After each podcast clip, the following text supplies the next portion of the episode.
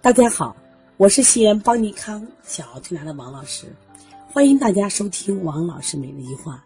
今天我想分享的主题是二十岁和一百零三岁哪个生命力更旺盛？那有人说，当然一百零三岁更旺盛啊，都活一百零三了。有人说二十岁生命更旺盛，二十岁人生机勃勃，身体强壮。那我今天想想讲的案例是在一个医院里。那么这二十岁的和一百零三的都处于生命垂危，那你们觉着哪个会活下来呢？不用说，我们都认为二十岁的会活下来，一百一百零三岁的老人，那毕竟是老了嘛，那么很可能这个机会就少一点。可是刚好相反，那么二十岁的死了，一百零三岁的活下来。那么这个故事的原因是什么呀？这是真实的故事。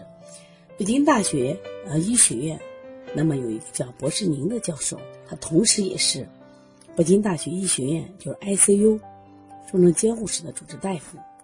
他在有一段分享中啊，就提到了这两个案例。那这个案例对我启发很大。他得出一个什么结论？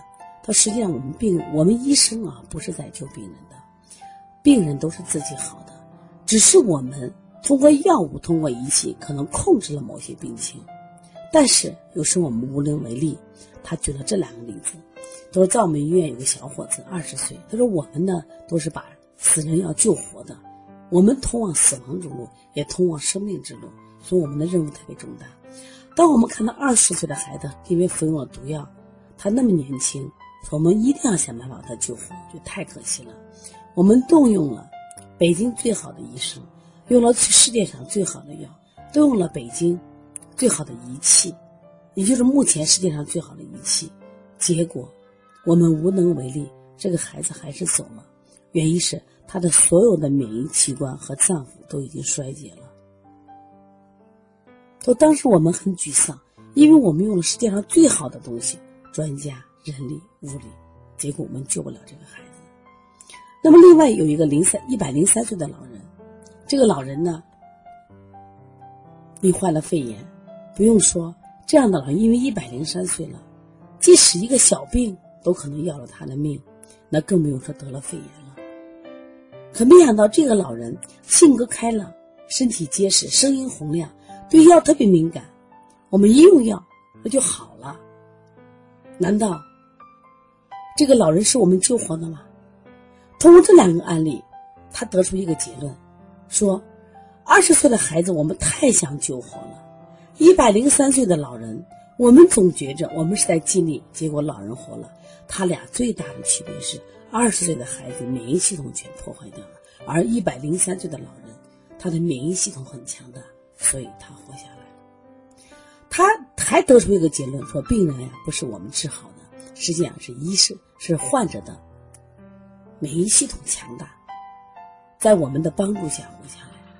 哎呦，这个案例我真的对我启发很大。我最近一直在给我们的学员、跟我们的客户讲这个案例。实际上，我就想，只要你免疫力足够强大，那么药物呢，它就是锦上添花。但是现在我们的家长把孩子都一个个培养成豆芽菜，见不得风，见不得雨啊，一个干干净净打扮的啊，非常的漂亮，结果呢，免疫力差得很，风一吹。啊，稍微冷一下、热一下，这就病了，然后一病嘛，就赶紧去治疗，求助各种专家治疗，结果越治越差，越治越差。说因此呀，我们要提高孩子的免疫力，才是孩子不生病的方法。当孩子疾病来的时候，我们要充信、充分相信他的自愈力，这样我们的孩子能变得什么呀？更强大，因为他免疫力在这个成长呀。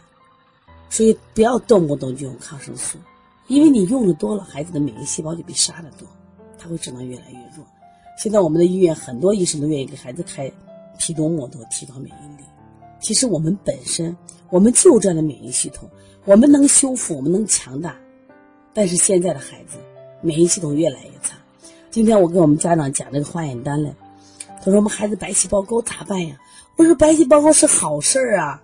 白细胞是血液中的免疫细胞呀，我说它正常是四到十二，五到十二，那么如果它高到十四、十五，说明你孩子当敌人细菌病进细菌病毒来的时候，你的孩子敢跟人家打呀？他有免疫力。如果你的孩子是二十三，白细胞是这个值的话，他免疫力差，遇到敌人撒腿就跑。我这种孩子才有危险的呀。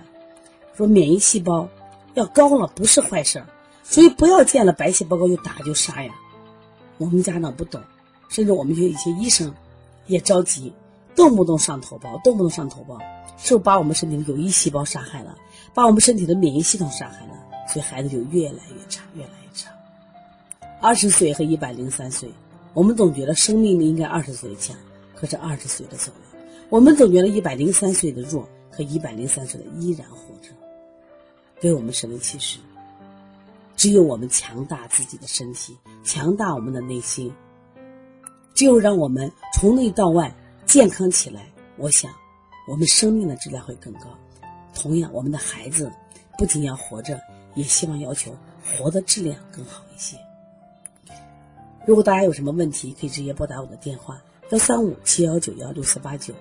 如果想，呃，咨询邦尼康在四月十五号在深圳的课程，可以打加我们的微信号幺七七九幺四零三三零七。